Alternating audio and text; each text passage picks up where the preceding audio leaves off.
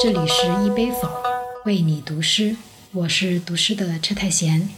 今天给大家带来的是李白和高适的几首唐诗。做这个节目以来，不可避免的要面临选什么诗人、什么诗。之前中国和国外的近现代诗人和作品都有介绍，什么时候正是读中国最经典的古诗？这个问题一直悬而未决。中国人的文化启蒙是从《诗经》《唐诗》《宋词》开始的。也正因此，反而难以推荐。恰巧最近出差途中，抽空去看了《长安三万里》，猝不及防的哭得稀里哗啦，有感而发，读唐诗的时候到了。开始之前，先分享一下看《长安三万里》的感受。这部片子整一个就是在中国人的精神家园上疯狂下雨。滋润我们的同时，也唤起了上学时关于李白、杜甫、孟浩然、王维、岑参、白居易、崔颢、吴道子、高适等一票诗人的记忆。更妙的是，以前上学的时候，他们的诗歌总是翩翩独立，偶尔我们能看到杜甫爱李白、李白爱孟夫子等文人间相互欣赏的蛛丝马迹。送别诗中也尽是友谊真情。诗人们的朋友圈一览无余。然而，《长安三万里》很可能是第一次将我们熟知的一众诗人云集在一起，出现在一个影视作品中，让沉睡的记忆一下鲜活起来。当看到少年杜甫与高适、王维一同出现时，机灵可爱，不觉惊喜，鼓掌。然而，他中年。茅屋为秋风所破歌，以及作为爱国诗人壮志难酬的人生结局，也瞬间涌上心头，不免怅然。这就是人生。当看到李白、高适相识于意气风发少年时，几度少年游，一个才华横溢、自信狂狷，一个木讷后进而笃定。尤其李白少年时的自负洒脱，不免让人心动，继而心伤。我们每个成人都知道李白入世的人生遭遇，悲剧的人物结局在一开始早已被命运写下。某一时刻，从少年李白身上，也能看到少年时不谙世事、满怀理想的自己，或者那些一起谈过理想、发过宏愿的少年时代好友们。理想而今安在？好友而今安在？壮志而今安在？为什么说这部孩子们看不懂的动漫，却看哭了一票成年人？大概是这个原因。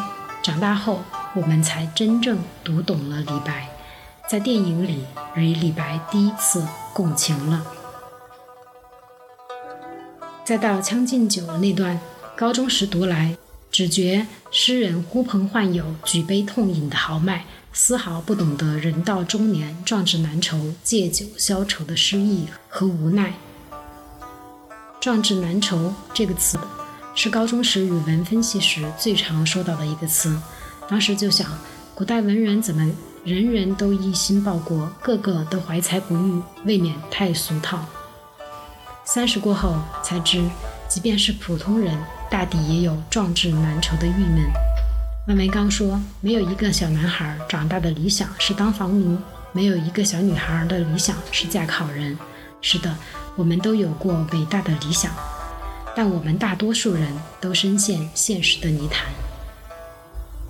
而李白们的苦楚在于，帝国制度的上升通道更窄，报国之路仅此一条。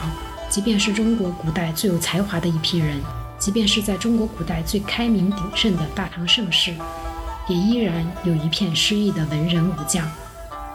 每个人都活在自我和时代的局限性里，即使倾尽全力，多数人也难逃时代大山压住的命运。读懂已不在少年，将进酒，此处值得一哭。电影里，李白是一位理想主义者，安能摧眉折腰事权贵。高适是一位现实主义者，面对逆境不卑不亢，坚持自我。李白、高适像极了同一个人身上的两个我。李白是 ego 本我，追求自我为中心的天性释放；高适则是 super ego，在现实本我和自我之间有所为，有所不为。作为一个理智而又不愿放逐自我的现代人，我们最好的选择是做高适，但李白依然是我们心中的阳春白雪。愿每个人心中都有才华横溢、随性真我的李白。愿每个人最后都活成不卑不亢、不屈不挠的高适。下面欣赏《将进酒·侠客行》《燕歌行》，其中《将进酒》来自电影原声。后两首来自素人车太贤。君不见黄河之水天上来，奔流到海不复回。君不见。高堂明镜悲白发，朝如青丝暮成雪。人生得意须尽欢，莫使金樽空对月。天生我材必有用，千金散尽还复来。哈哈哈哈哈哈烹羊宰牛，且为乐，会须饮三百杯。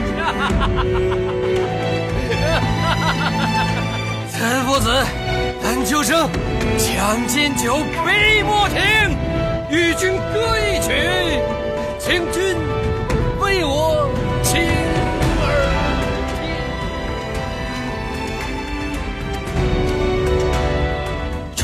钟鼓馔玉不足贵，但愿长醉不复醒。古来圣贤皆寂寞，唯有饮者留其名。陈王昔时宴平乐，斗酒十千恣欢谑。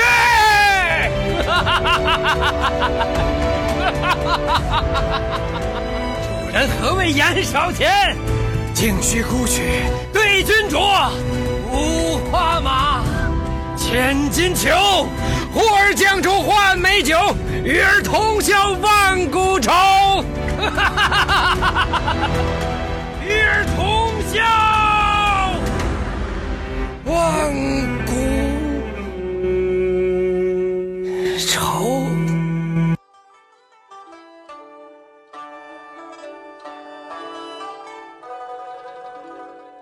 侠客行》李白。赵客漫胡缨，吴钩霜雪明。银鞍照白马，飒沓如流星。十步杀一人，千里不留行。事了拂衣去，深藏身与名。闲过杏林隐。托剑西前横，将至旦珠害，持觞劝侯迎。三杯吐然诺，五岳道为清。点花耳热后，意气素霓声。旧照挥金锤，邯郸先震惊。千秋二壮士。悔贺大梁城，纵死峡谷乡，不惭世上英。谁能书阁下，白首太玄经？《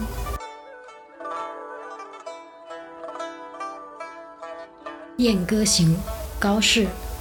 汉家烟尘在东北，汉将辞家破残贼。男儿本自重横行，天子非常赐颜色。窗金法鼓下榆关，金佩威仪结石间。